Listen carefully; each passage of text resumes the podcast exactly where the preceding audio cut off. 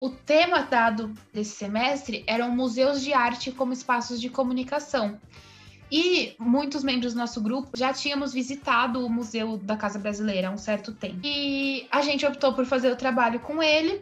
E durante, quando a gente chegou na etapa de produzir os materiais, as entrevistas, tudo, a que a gente mais achou interessante foi o seu projeto feito com eles. Foi assim que a gente chegou até você. E você viu a exposição virtualmente, essa, o Campo de Altitude? Sim, a Campo de Altitude vimos virtualmente quando o museu na verdade, a gente viu no começo, logo que, que divulgou, pelo, pelo Instagram do museu, mas a gente não estava na etapa ainda de coletar materiais, então a gente viu bem por cima e deixamos um pouco reservado, porque é muita correria, muita etapa. Então deixamos separadinhos. E aí, quando o museu publicou de novo, há pouco tempo, acho, o catálogo novamente online, é que a gente voltou aí atrás. Bem-vindos ao Talento no Áudio, o podcast do programa Talento no Ar. Hoje trazemos um bate-papo a respeito de arte, arquitetura, memória e comunicação com a fotógrafa Kitty Paranaguá, responsável pelo material da mostra Campos de Altitude, exibida virtualmente pelo Museu da Casa Brasileira e que consiste em levar os arredores dos morros do Rio de Janeiro para dentro das casas dos moradores desta região, projetando a paisagem no interior do lar e transmitindo, tanto para nós quanto para os próprios moradores, a reflexão acerca da proximidade entre espaço público e espaço particular, entre mundo e isolamento, colaborando com a valorização da verdadeira casa brasileira. Kitty, nos conte um pouco sobre a Campus de Altitude como sendo a última exposição preparada pelo museu antes do fechamento pela pandemia. Foi uma exposição virtual o tempo todo, porque a gente na realidade, a gente abriu no final do, do mês de março, né? E fechou o país uma semana antes. Eu já tava, eu já tinha para São Paulo, a gente tinha montado a exposição. A Ana do museu falou: vamos deixar montado, porque a gente não sabe o que vai acontecer. Mas ninguém imaginou que fosse um ano e meio de, de fechamento. Né? Tinha tudo, assim, abertura, patrocínio, tudo fechado. E aí a gente fechou geral eu sou do Ateliê Oriente, né? E o Ateliê faz vários eventos e aulas e palestras e tal. Tem um sócio que é o Paulo Marcos. E a gente, o ano passado, também, exatamente paralelo à, à exposição do, do Casas Brasileiras, a gente estava, a gente participa muito de um festival que tem Tiradentes, fotografia e a gente sempre leva uma exposição, faz várias palestras, a gente tem uma, um espaço que a gente ocupa no festival, que vira um espaço Ateliê Oriente, que é o Plano B, um restaurante, tem um pátio grande, e a gente faz muitas coisas lá, então a gente estava com uma exposição pronta, uma convocatória que era corpo urbano, que tinha a ver com, com, com o projeto todo que o ano passado ia ter, né, o Encontro Internacional de Arquitetura, nossa. Era todo esse diálogo com esse encontro. E foi cancelado e a gente acabou fazendo tudo online. A gente fez a exposição online, é, o festival acabou sendo todo online. Eu acho que você hoje tem dois lados, né? Eu acho que tem um lado que é super interessante dessa pandemia louca aí, que te deu um acesso para um mundo enorme, né? Sabe? Então, você faz a coisa online, várias pessoas podem acessar, independente se você está em Tiradentes, está em São Paulo para visitar o museu ou não. Né? A gente está vendo isso nos cursos também. O, a gente dá aula hoje, tem gente do Pará, gente na Bélgica, gente do Chile assistindo a aula, sabe? Então, teve um, tem uma interação hoje, eu acho que até assim, a fotografia brasileira nunca teve tão integrada na vida.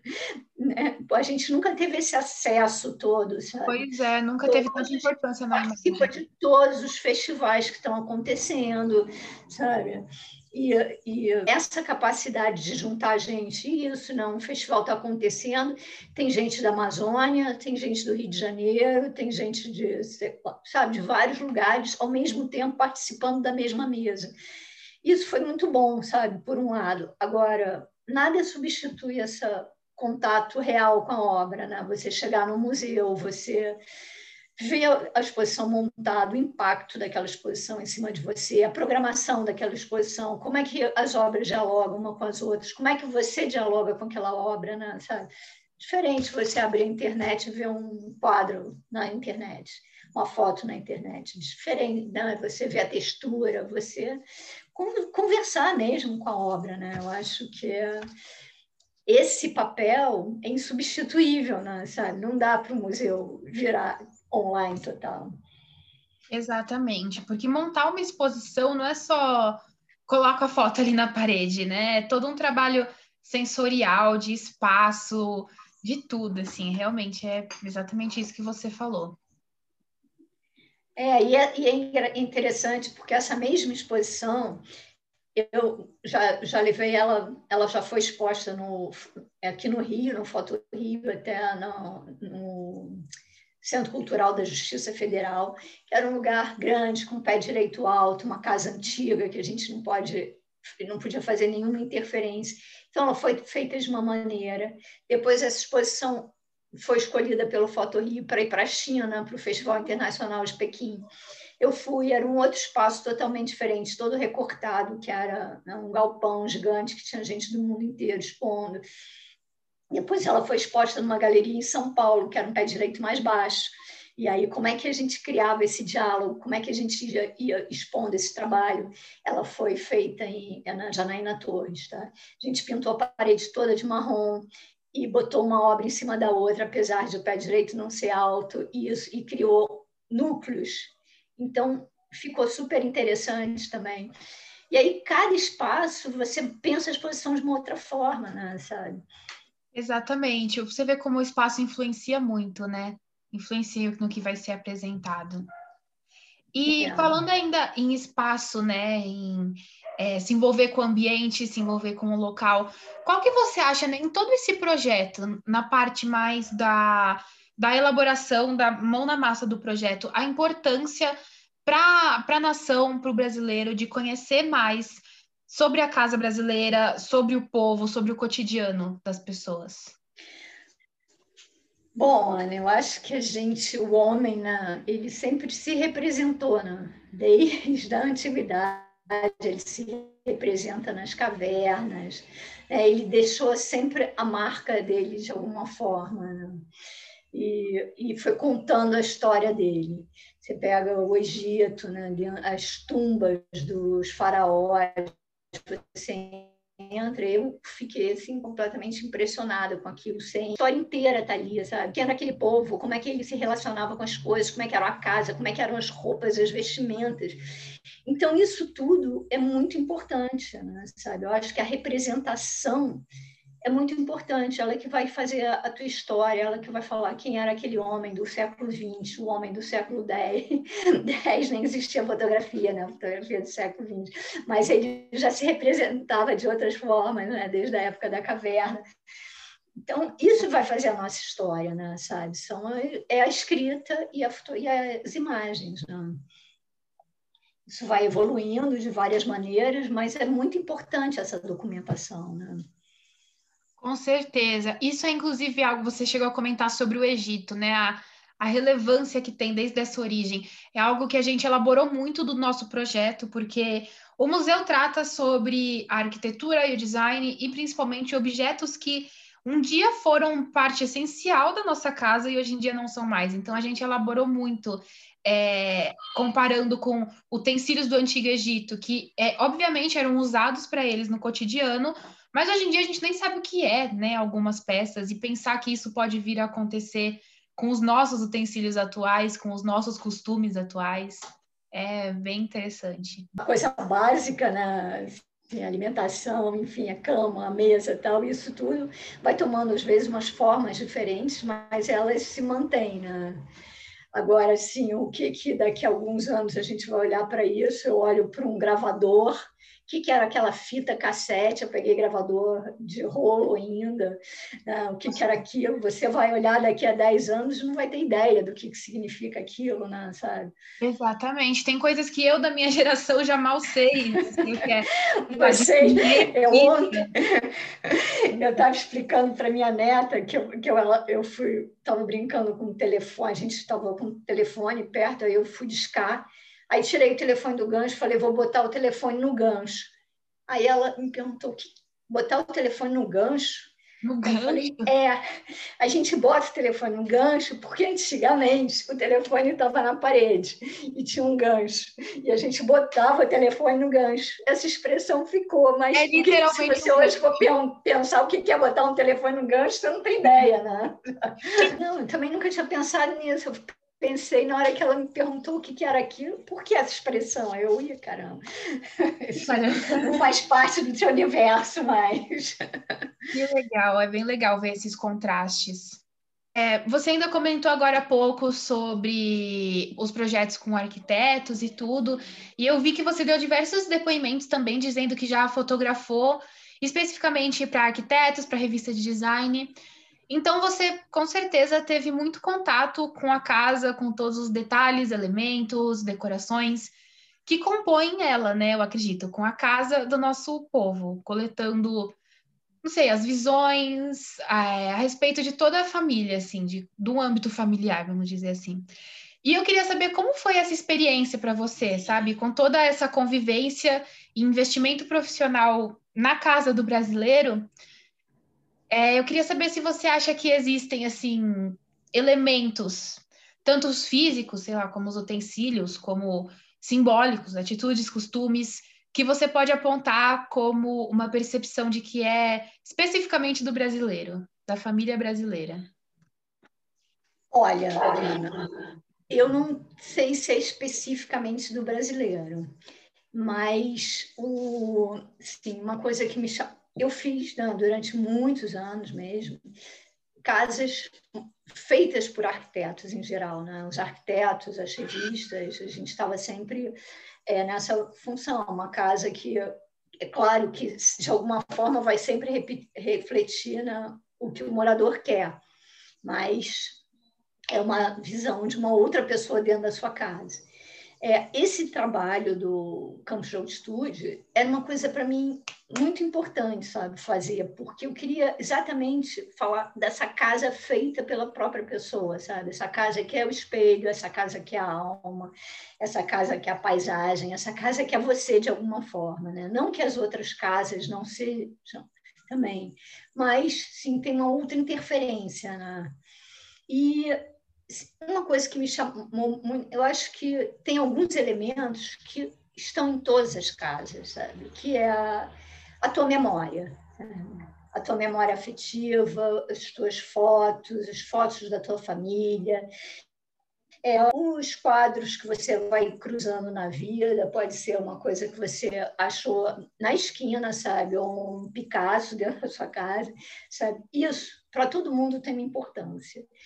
E outra coisa que me chamou muita atenção era assim que as casas, às vezes, mais simples possíveis, com muitos elementos, mas tinha sempre uma estética. Eu acho que essa coisa da casa-lar é muito importante, sabe? Que as pessoas têm essa necessidade de fazer da sua casa lá, um lar, realmente, sabe? Um lugar de afeto. E isso eu acho que é o que une todas as casas, de alguma forma, né? sabe? É, é aquela casa que, que você gosta de estar, é aquele espaço que é teu, sabe?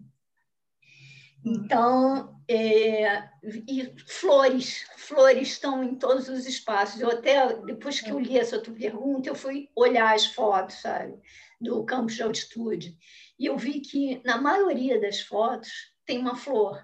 A flor, ou ela pode ser artificial, é, em geral, nas casas de poder aquisitivo mais alto, elas são naturais, mas tem sempre uma flor, sabe? Em algum canto da casa tem uma flor. Então, eu acho que são pequenas coisas que te transformam essa casa no lar. E eu acho que isso é comum em todas as classes. E, assim, e nesse processo de trabalho, algumas casas né, eu ia, fotografava, conhecia as pessoas e conhecia a casa antes de voltar, porque aí eu fazia esse encontro lá, passava, perguntava. Foram coisas que foram acontecendo e vão se abrindo. Né? Eu acho que na vida você começa a entrar num, num lugar e de repente as portas se abrem naquele lugar, né? Porque eu acho que é uma coisa meio da percepção mesmo, são as portas da percepção, né? Que você está ali focado naquilo e aquilo vai, vai abrindo e vai te mostrando alguns caminhos. E gente, eu tive encontros muito legais nessa nesse processo. Então, em algumas casas eu fui Sim, eu fui fotografar uma pessoa no morro, já combinada, que eu já conhecia a casa, e quando eu cheguei lá, ele me levou para outra. E eu não peguei assim, nenhuma casa é, desprevenida, sabe? Chegado lá, a casa estava uma bagunça. Não, as casas estavam sempre arrumadas, sabe? A casa mais simples do mundo, o lençol esticado, sabe? O espaço limpo, tudo muito organizado. Então, isso para mim foi uma coisa muito legal de ver, sabe? Esse afeto das pessoas com a casa, sabe? E isso era antes da pandemia, bem antes, né? Sabe? Incrível, é muito legal saber desse. Parece que o povo brasileiro, né? Pelo menos a gente, sobre eles a gente pode falar, que nem você comentou, das outras eu não sei. Mas eles têm um senso muito grande do aconchego, né? Sempre manter a casa mais limpa possível, não pela limpeza, mas pelo o ambiente, que nem você comentou da flor. Achei muito legal isso, sempre ter uma flor na casa. É um ambiente familiar, de aconchego. Que legal. É. E isso, sim, eu já viajei muito e sempre me interessei na cidade do, do interior, em olhar a casa do outro. Em algum, algum momento, até já fotografei algumas casas nessas viagens. E é uma coisa que, que tem, sabe? Está sempre ali. E eu acho que a casa também reflete muito a luz do lugar. A gente mora num país muito iluminado, então muitas vezes tem é, tem cor na casa, assim, no interior, então se encontra muito isso. Verdade. E outra coisa que eu assim, achei surpreendente, sabe, foram é, uma das casas que eu entrei e aí eu olhei a parede. Essa foi uma, uma dessas casas que eu fui a primeira vez, já para fotografar, assim, porque eu tinha feito um contato todo por telefone. Então, aí eu cheguei, olhei a parede, falei, ué, é uma Beatriz Milhazzi? Aí a, a senhora, dona Antônia, falou, é, eu trabalho na casa da Beatriz Milhazzi há 20 anos. Nossa! Então, assim, você via, estava ali no destaque da casa, não em cima do lugar, sabe? Uma rever, reverenciando aquela obra, né? Sabe? Ela sabia quem, é, o que estava ali, sabe? Não era que ela não soubesse, ela sabia o valor daquilo, sabe? Que incrível! E incluir isso no lar dela, né? Com essa relevância. É. Que, uma beleza incrível desse povo, de verdade. E já que você comentou dessas visitas, né, tanto as marcadas quanto as de surpresa, em todo esse processo de você ir até lá, marcar, ou ser levada para outra, entrar nas casas, depois voltar para devolver o material, conhecer, teve mais alguma situação, além dessa da, do quadro em específico na parede, que te marcou, envolvendo as residências, envolvendo as famílias, que rendeu algum momento de realização, alguma história para você contar? Olha, eu acho que foram muitos momentos e é, você entrar na casa das pessoas, assim, é diferente, né? Você entrar na casa de um amigo, você entrar na casa de um profissional, que você vai com ele para fotografar. Eu já entrei em muitas casas. Eu acho que esse processo foi um processo muito diferente, que foi uma entrada, assim, de conquista, né? Sabe? Eu posso entrar na sua casa, sabe? Não, não é, eu bati na porta e falei, posso entrar na sua casa? Isso, numa cidade grande, não vai acontecer. Mas em cima do morro aconteceu, sabe? E aconteceram encontros assim incríveis. O, na Rocinha, eu não sabia quem que eu ia falar, com quem que eu ia falar. Aí vi num, um, uma matéria numa revista sobre um chefe japonês que morava na Rocinha, de um restaurante. Liguei para ele, falei, ah, queria fotografar a tua casa. Expliquei o projeto, falei que eu queria fotografar a casa. Ele, kids, portas abertas, vai lá me porta, é. Então, foram encontros, assim, fantásticos. É, teve no alemão com a Marilúcia, que eu cheguei lá também, o alemão uma situação muito complicada. Eu acho que hoje, eu não sei se eu conseguiria fazer esse trabalho, porque é, foi um trabalho que era muito uma relação minha com a, com a casa e com a pessoa que ia fotografar. Então, foi um trabalho que eu não, tive, não levei assistente, não tinha ninguém, sabe? Eu subia, eu sozinha, com meu equipamento, muitas vezes grilada com tripé, porque eu falei, vai que, né? A polícia acha que é uma metralhadora que está debaixo é, da minha bolsa, né? super embrulhado. Isso é uma preocupação que eu tinha, sabe? Porque aqui no Rio, uma vez, metralharam um cara que estava na é, uma das vezes que metralharam, né, as muitas pessoas que eles metralham, estava furando uma parede. Eu falei, não posso parecer que eu tenho uma metralhadora debaixo do braço. Um pé na bolsa, né? Dobrar ele. É, então, mas assim, eu sempre ia sozinha, sabe? Porque eu queria ter essa relação com a pessoa que estava sendo fotografada, eu e ela, sabe? Na própria casa, sem, sem nenhuma interferência. Mas a Marilúcia, cheguei lá à casa dela, tinha várias balas do lado de fora. Ela falou, cara, é assim, um alemão é assim, sabe? É uma loucura. Você, é, a polícia entra na hora que, que as crianças estão indo para o colégio. É muita maluquice, é porque a gente não tem muita ideia do que, que é aquilo, sabe? Mas a comunidade, você, o morro tem uma relação muito diferente com a, né, assim, com a intimidade. Por, e por isso também eu achei, e eu já vou aqui numa outra viagem, da, essa coisa da paisagem dentro da casa, porque o morro fora e o dentro estão muito próximos, sabe? Não é que nem a gente na cidade sobe o apartamento, pega o elevador, fecha a porta e está isolada dentro da sua própria casa, sabe? Não, é ali, é uma relação muito direta com o outro, com a rua, com o vizinho, tudo faz parte da sua vida, na realidade, né? Então, eu acho que esse contexto é muito diferente assim da, da, casa no morro e a casa no asfalto, sabe? Como o Gilson chama.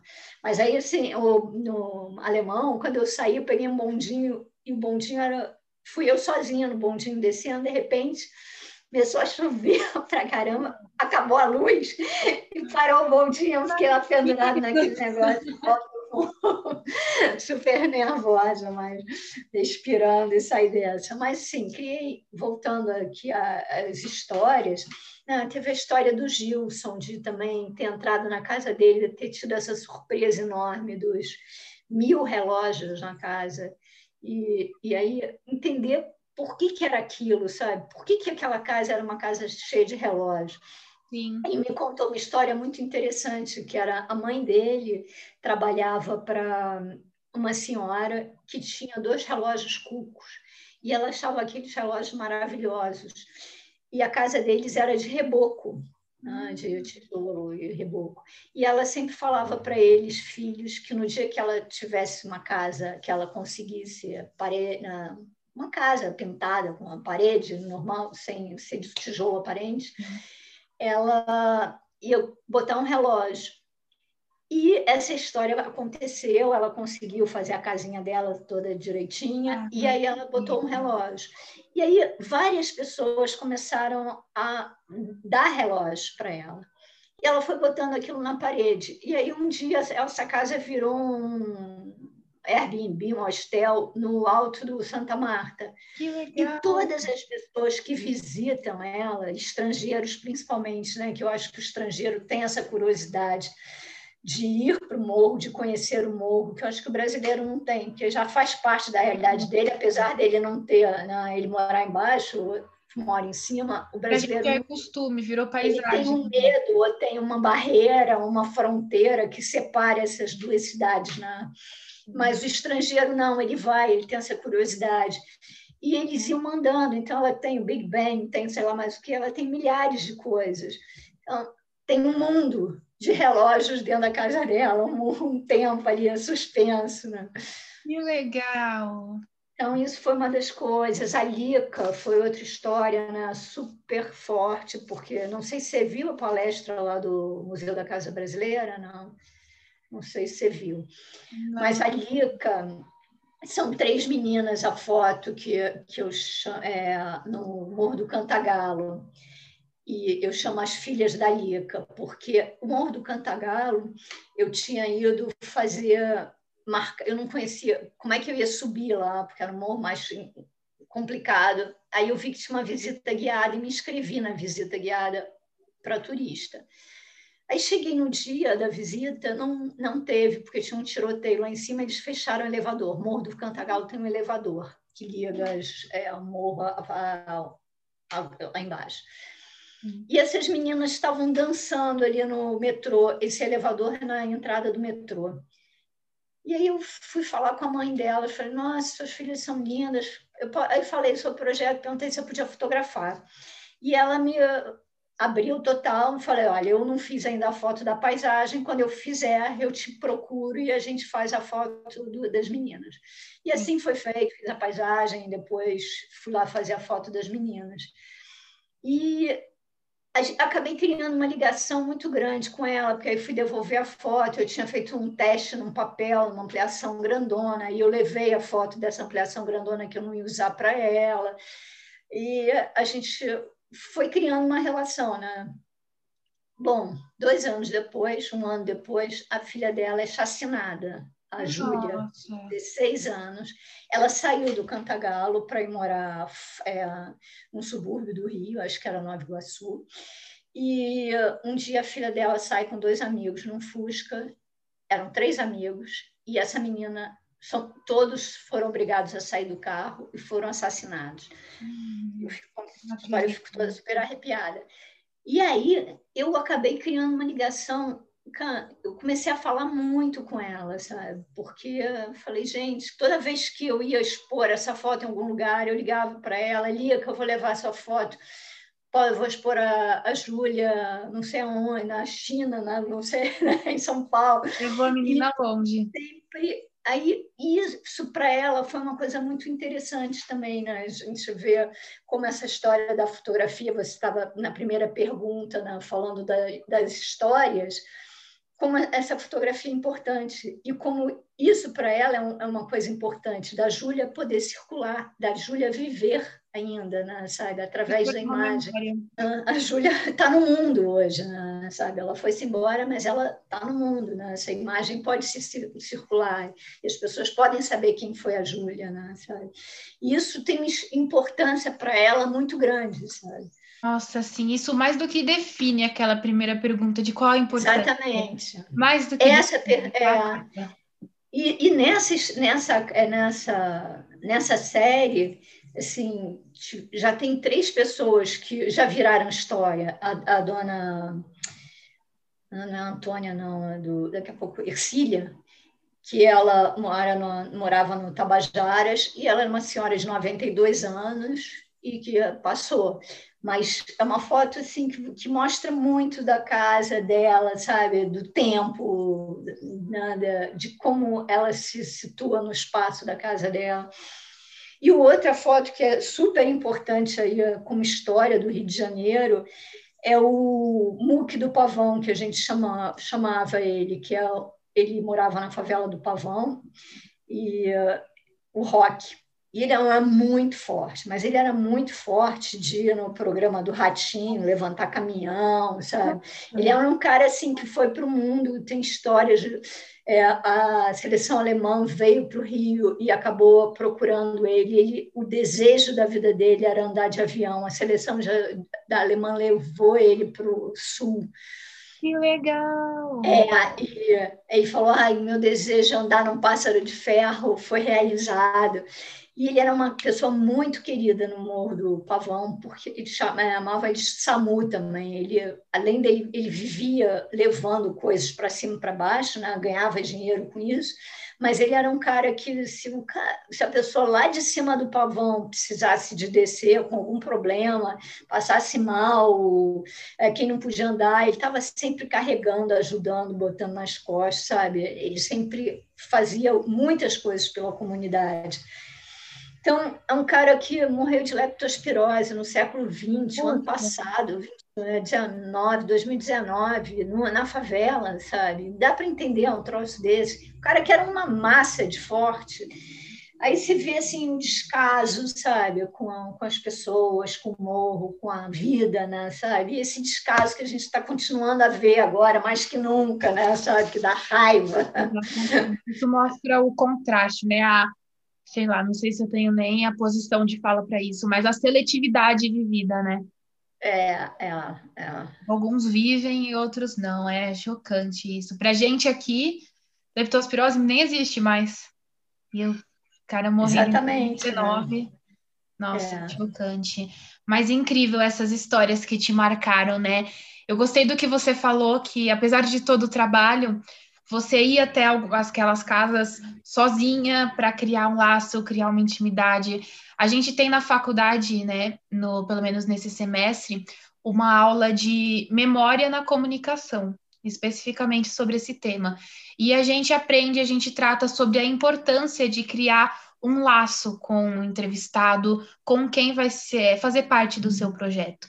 Para ele não achar que é. Não só ele achar, né? Mas para não se tornar uma coisa de uma exposição midiática, não se tornar uma máquina, sabe? A importância de você criar, entrar no ambiente dele, mostrar que você realmente tem relevância aquilo. É, vou te falar uma coisa. Você é jovem, está fazendo jornalismo. É, o que me levou para fazer, para ser fotógrafa, foi um encontro no, eu gostava de fotografia, né? uma coisa que eu já fazia, assim, saía com amigos para fotografar e tal. Mas numa viagem pelo Brasil, eu encontrei um jornalista, estava em Recife, encontrei um jornalista que era de São Paulo, e ele tinha ido fazer um, uma família de um, uma pessoa que ele tiver, tinha entrevistado em São Paulo, que tinha saído dessa cidade que chamava Belo Jardim, para ir para São Paulo, crescer na vida e se dar bem. E essa pessoa, ele entrevistou, não podia voltar para a cidade dele, porque dez anos depois, mal sucedido em São Paulo, Nossa. ele voltava e ficava um, né, assim, gente, não tem esperança, não tem futuro, né? É, acabou aí. ele tava o fotógrafo que encontrar com ele não apareceu e uh, o pessoal que estava na mesa comigo falou ah, ela fotografa tal eu falei olha eu não sou fotógrafa mas eu tenho minha máquina e fotografo. Ele Não. falou de contrato, você vai quer, quer ir comigo? E eu fui. Meus amigos ficaram em Recife, a gente estava subindo de carro, ia até, sei lá, parar. E eu fui com ele. E aquilo foi um negócio assim que me marcou profundamente, sabe? E foi que determinou o caminho que eu escolhi na minha profissão. Essa relação de você poder viver histórias que não estão dentro do, do seu mundinho, né, sabe? Que, na verdade, a gente tem um mundo pequeno, fechado ali em torno da gente, né? E essa coisa de você ter uma relação com pessoas que, sabe, que vão cruzar na sua vida de uma outra forma, mas elas podiam cruzar e você nem olhar para elas. Então, esse, essa coisa do jornalismo, da fotografia, de te levar a ter um, um, um estreitamento, sabe? uma relação com pessoas que não fazem parte, às vezes, do seu cotidiano normalmente, é muito legal, sabe? E você vai te dando essa noção, sabe, de país, de comunidade, de mundo, né? de vida, que ó, é muito rica, né? Nossa, exatamente. É exatamente isso que você falou. É muito rica. Você entra em mundos e mundos e mundos e é, é incrível, realmente. Eu adorei essa sua história. Não sabia. Bem legal. Mas que viagem essa, né? É, vai viajando com essa jornalista e vai tirar foto. Adorei.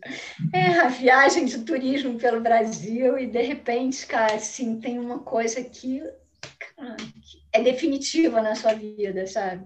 E foi aí que começou. É. Ai, que legal.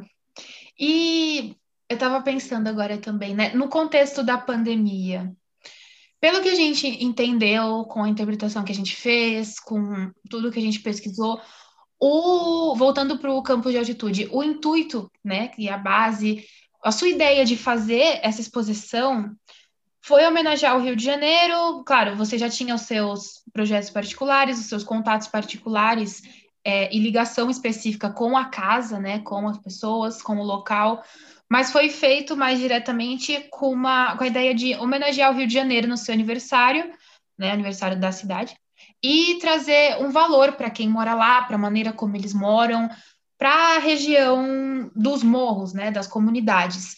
Só que ela foi repercutida pelo Museu da Casa Brasileira e foi o período em que nós pegamos o projeto, principalmente, no momento da pandemia, quando o isolamento fez com que muitas pessoas chegassem até a odiar suas próprias casas, não conseguisse mais passar tempo dentro dessas, a casa se tornasse um lugar de tristeza, de cansaço, de, sabe, sem sentido.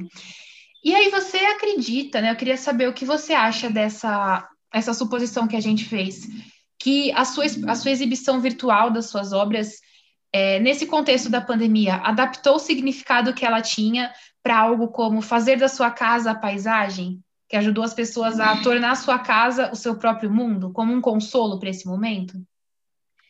Eu acho que a casa realmente passou por. Né, assim, as pessoas olharam para casa de uma forma que eu acho que nunca tinham olhado, na, na realidade. Essa vivência com a casa nunca foi tão intensa que nem esse período que, que a gente teve.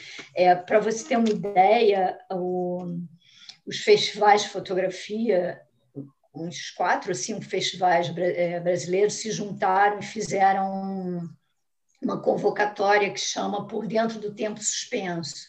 Uhum. E assim, que era o que as pessoas estavam fotografando nesse período de pandemia.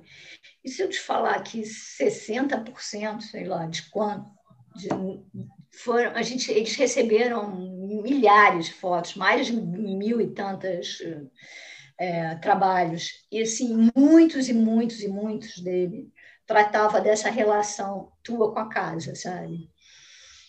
E, e, a gente teve que aprender a fazer isso. Então, eu acho que sim, a casa, ela, além de, apesar de, de ser uma, uma coisa de repulsa, de você estar ali prisioneiro, ela também, de alguma forma, te acolhe, sabe? Ela, você tem que fazer essa relação dos teus medos, dos teus desejos, dos teus sonhos, fazer essa casa se transformar numa, em tudo isso, porque senão também você vai pirar, né, sabe? E você está ali trancado. É que nem um prisioneiro, eu acho que ele tem que inventar mil histórias para ele poder sobreviver àquela, àquele espaço, né, sabe? Então, a casa passa a ter um contexto muito mais aberto do que o só de moradia, de, de lar, né?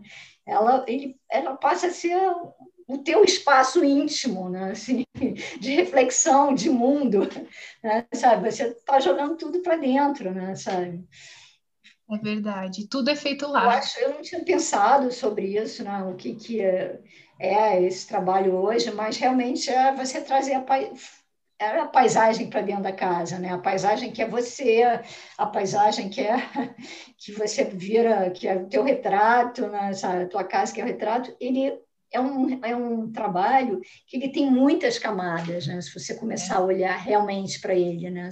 que as coisas vão se misturando, você já, você já perde a, noção do que, que é casa, o que, que é paisagem, o que, que é o teu retrato, né? e, e, e, na realidade a sua casa é um seu retrato também, né? e você pode, na língua portuguesa, o, você, o retrato pode ser paisagem também, então, está tudo misturado ali, sabe? Vira uma, não, sabe? São muitas camadas que viram uma. E, e a vida de, é, externa dentro, né? a vida dentro externa, eu acho que ele fala muito de um momento atual mesmo.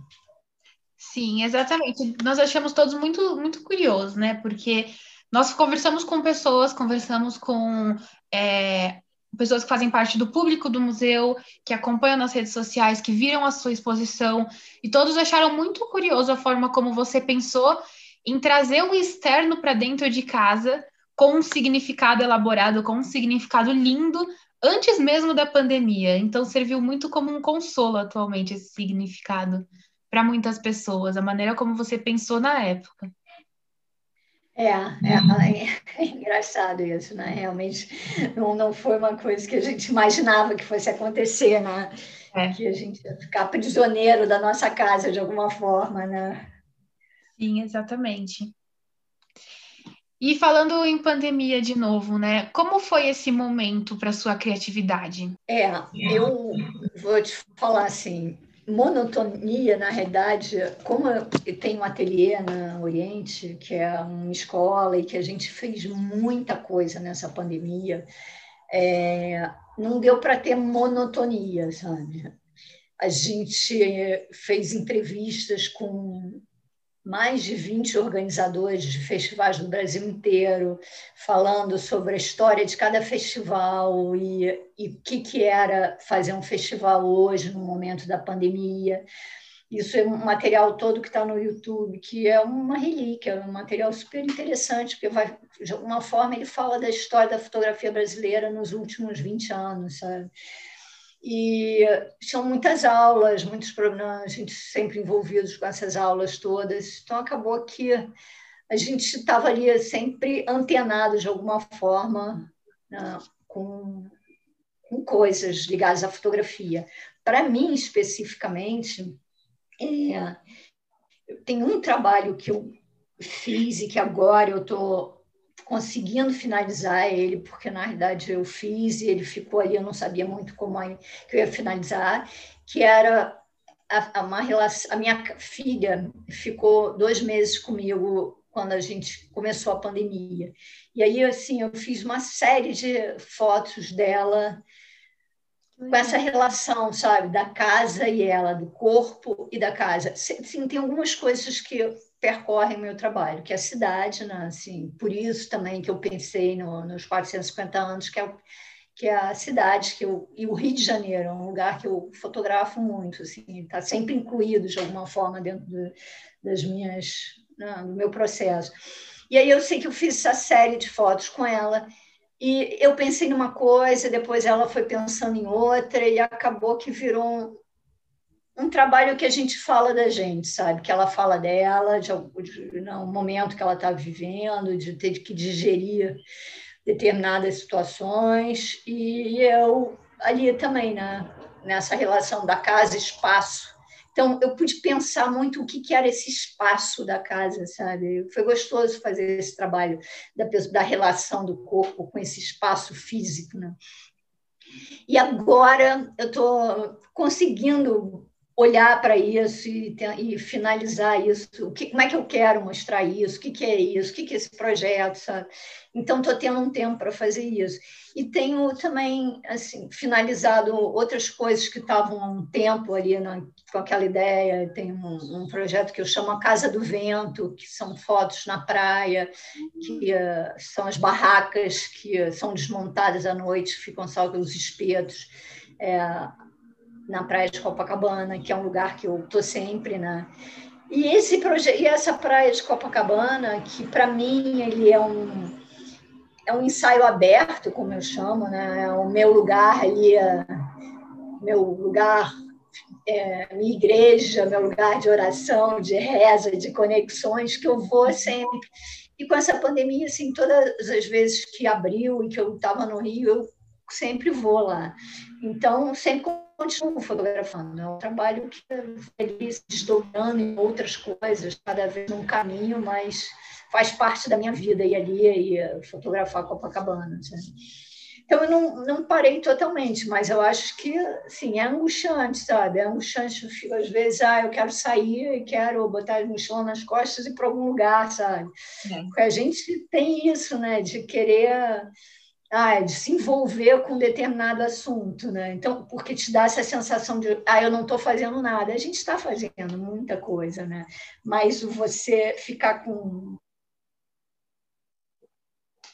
de que você não está fazendo, né? Exatamente. É esse pensamento incrível, assim, que nem você falou, a gente tem a sensação de que não está fazendo nada. No meu caso, no nosso caso, 3 mil projetos, quarto semestre da faculdade, quase aí, um, esse trabalho imenso que conhecemos pessoas incríveis, e mas assim a gente olha para o lado e fala, nossa, não fiz nada, não fui atrás dos projetos que eu queria, não, não, não tive o contato com o povo, com a comunicação, que é o que as pessoas da nossa área mais gostam de fazer, né, de trabalhar com as realidades. Mas exatamente o que você falou, ter essa visão que ao menos você tem, que é realmente impressionante de poder conhecer, se adaptar para conhecer o seu ambiente, o seu próximo, é realmente inspirador, né? Tem que ter muita imaginação para não pirar. Tem, tem.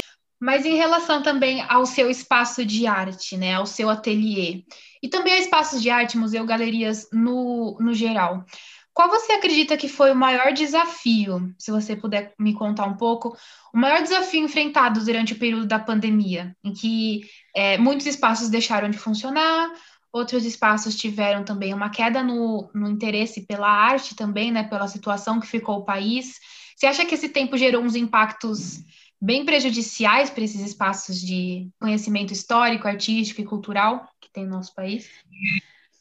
Ah, sim, eu acho que, infelizmente, a gente mora num país que a classe social, né, que a gente tem um desnível muito grande social e que o acesso passou, mais uma vez, acabou privilegiando é, as pessoas de poder aquisitivo alto, que têm estrutura em casa, que tem um computador, que tem, né, sabe, que cada filho tem o seu computador, que pode assistir aula confortavelmente, que tem uma internet boa, porque a gente sabe que a maioria dos brasileiros não tem isso, sabe? Às vezes é um celular para dividir pela família inteira, ou a internet não é boa, internet, sabe? Então, eu acho que a gente realmente, sabe, vai aumentar muito esse, essa diferença, sabe, do não, da, em relação à educação e à cultura, eu acho que os museus têm uma consciência grande disso hoje, de tentar é, dar acesso para as pessoas. Eu acho que é uma preocupação muito forte de fazer coisas que incluam, sabe, eventos quando podem fazer, de incluir né, o bairro, incluir os jovens de alguma forma, mesmo pela internet. Eu sei de museus que estão fazendo uh, é, residências e, e criando oportunidades, mas eu acho que, que, que esse, a gente vai ter um desnível maior ainda, sabe? E que a cultura vai ser muito prejudicada. E eu acho que, principalmente, a gente tem um governo que não está nem aí para a nossa cultura, sabe? Que acha que cultura é lixo. E então isso é, é muito ruim, né? sabe? Que ele conseguiu ir des desaparelhando e desestruturando as coisas boas que a gente tem. E isso vai tem consequências, né? Tirando pessoas competentes dos lugares certos, sabe? É, então, além da pandemia, a gente enfrentou um demônio, a gente está enfrentando um demônio, sabe? Um demônio que, que destrói a cultura, sabe? E que destrói vidas, que destrói a cultura, e isso vai ter consequências, é claro que vai ter consequências, né, sabe? Eu acho que existe no, na, no mundo hoje, né? Eu acho aqui no Brasil, muito no mundo também, uma solidariedade grande entre as pessoas. Né? Acho que a classe alta está tendo uma consciência da, do privilégio que ela tem, sabe, de, da necessidade que as pessoas estão passando fome, sabe, não tendo acesso às coisas.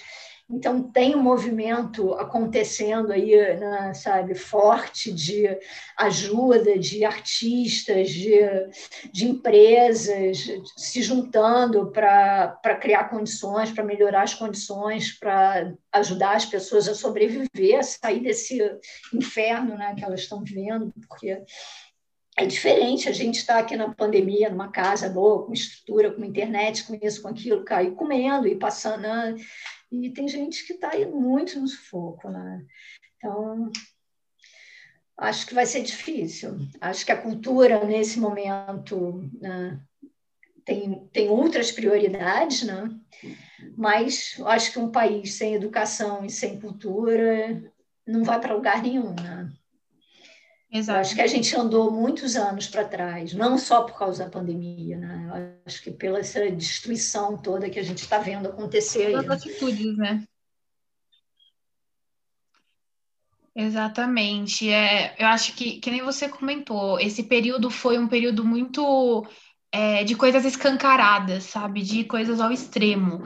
Teve, assim, uma destruição extrema da nossa cultura, da nossa qualidade de vida, né? não digo nem nossa, porque eu, você, aparentemente, que nem você falou, estamos bem em comparação com o que ocorreu, assim, com diversas famílias Brasil afora, né? Dizimada. É, foi dizimada a nossa cultura, foi dizimada nossos, dizimados nossos preceitos, nossos conceitos, nossa qualidade de vida, nossa saúde. Mas também você chegou a comentar agora que as pessoas que têm condições melhores, elas estão reconhecendo um pouco mais seus privilégios, né? Então foi um, um período bem de colocar todas as cartas na mesa e ensinar que quem tem privilégio reconheça e use ele para ajudar o próximo. Isso é muito interessante. E eu espero, eu sinto, eu espero também que os próximos passos sejam essas pessoas ajudando a reconstruir a nossa educação, a nossa arte, a nossa cultura. É, mas ao mesmo tempo, uma coisa em ebulição aí, né? assim, as pessoas fazendo arte, fotografando e, e se manifestando, e, e, podendo, de alguma forma, hoje, você, né, assim, com a, com a internet, você ter o acesso. Né? Então, eu posso te falar dentro da fotografia, né, sabe, os milhares de festivais que, que, tão, que aconteceram esse ano, né, porque teve essa lei Aldir Blanc que, que fomentou muita coisa, sabe? e que possibilitou muita gente mostrar coisas e que deu acesso para muita gente, porque na hora que você tem esses festivais é, que antes eram no Rio Grande do Sul, que não que inviabilizava uma pessoa que não tivesse um poder aquisitivo de ir. Agora ele tem, ele viabiliza isso, ele consegue mostrar o trabalho dele dentro de uma leitura de portfólio para leitor. É, ao mesmo tempo que a gente vive esse lado do massacre, do desmonte da destruição, eu acho que tem um lado muito interessante do acesso também dessa dessa é, desse trabalho trarem suas coisas.